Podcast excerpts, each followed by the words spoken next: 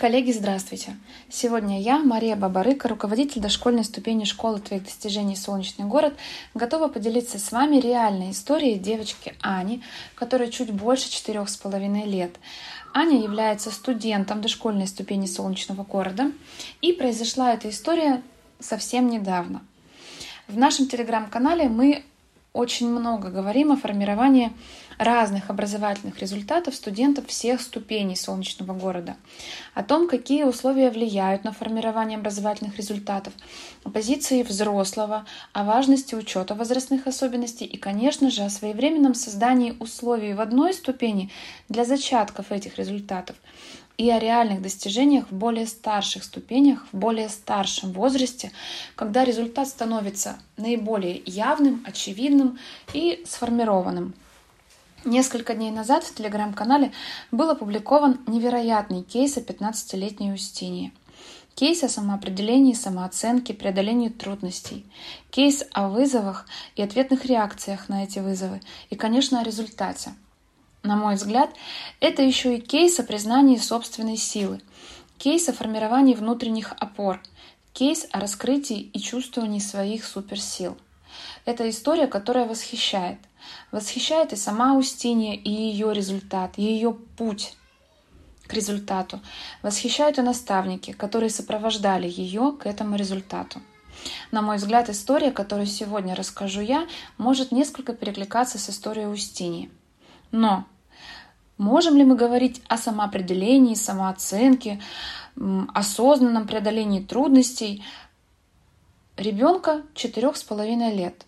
Ну, конечно же, нет но мы совершенно точно можем говорить о формировании зачатков этих самых результатов, о хвостиках, которые могут сигнализировать о том, что результат вот-вот появится и начнет формироваться. Конечно же, для того, чтобы эти результаты начали формироваться уже настоящий, видимый, значимый, зафиксированный самим ребенком и присвоенный им результат, необходимо создавать особенные условия. И, конечно же, необходима опорная, осознанная позиция взрослого. Так вот, к самой истории. Девочка Аня, которая сейчас 4,5 года, начала посещать солнечный город с полутора лет. То есть она пришла а, в солнечный город три года назад в Тодлер-класс. С Аней я знакома уже очень давно. Она очень активная девочка, открытая, позитивно настроенная, общительная. И на последней встрече мы обмениваемся приветствием, комплиментами. И Аня начинает мне увлеченно рассказывать о том, что у нее есть ценного в кабинке. Она показывает какие-то перышки, свои рисунки, рассказывает о том, как провела лето. Я очень внимательно слушаю, рассматриваю с интересом то, что Аня мне показывает. Аня продолжает делиться впечатлениями о лете. Я понимаю, что она расположена к дальнейшей беседе. А, Ее потребность а, быть услышанной и показать то, что важно для нее, удовлетворена, и я решаюсь немножко изменить ход беседы. И формулирую Ане следующую просьбу. Аня, расскажи о своих результатах.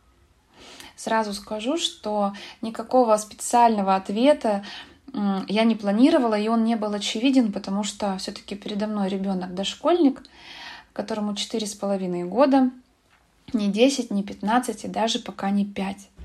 Аня выдерживает паузу в 7-10 минут, задумывается, произносит слово «результат» по слогам, опять молчит, и я решаюсь чуть упростить вопрос, просьбу свою и переформулирую.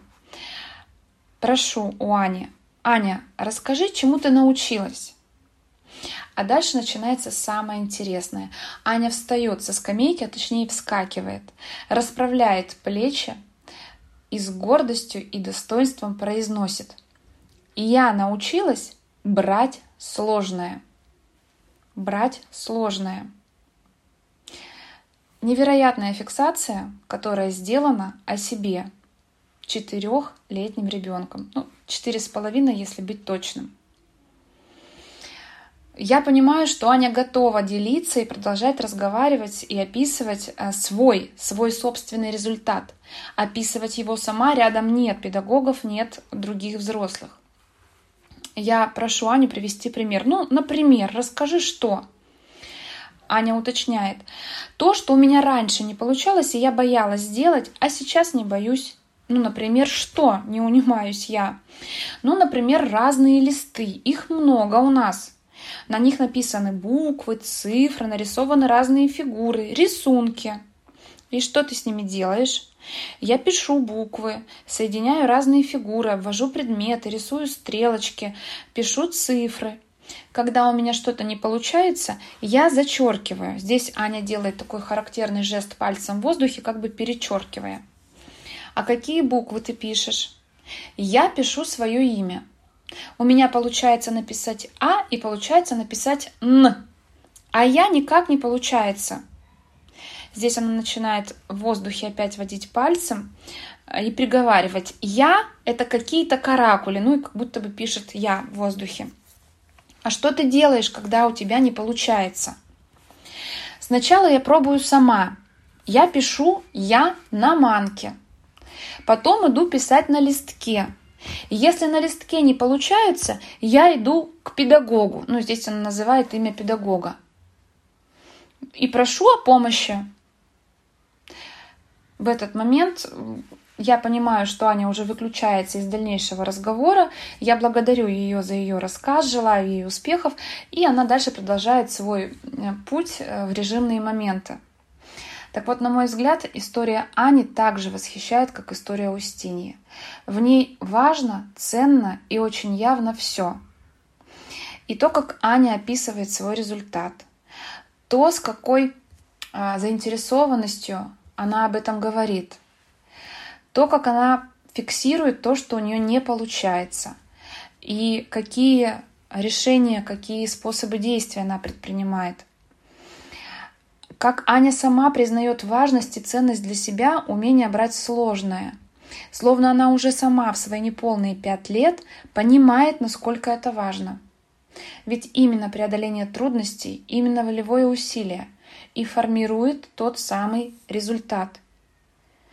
Ребенок, а, когда он преодолевает трудность, он не учится преодолевать трудность, он учится доводить начатое до результата.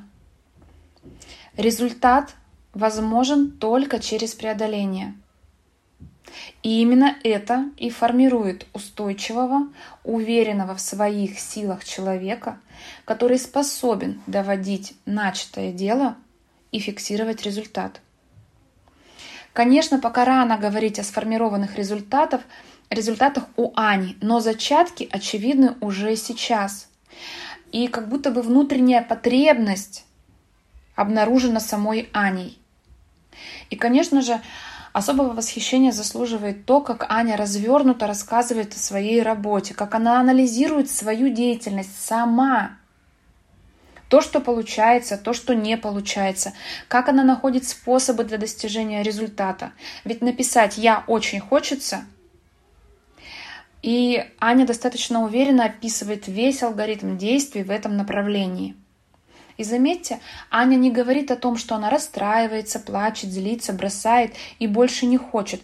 Возможно, и скорее всего, все это точно есть. Может быть, в этой деятельности, в моменте, может быть, в какой-то другой деятельности. Но она берет и делает. Делает по-другому, так, чтобы получилось. Ну, то есть она пробует разные варианты.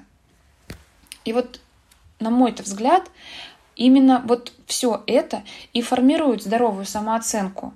Именно это и влияет на самоопределение и понимание того, что я могу. Представляете? И это свойственно детям в четыре с половиной года. Да что в четыре с половиной года? Гораздо раньше. Вот такая история.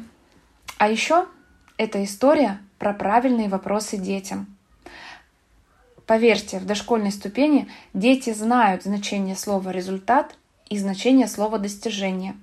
Попробуйте расспросить своих дошкольников, а может быть и школьников, о их результатах, о том, как он сам к ним относится и что намерен делать дальше, а может быть чего-то не делать, о его достижениях в течение дня, о его неудачах, о его трудностях, о планах на следующий день.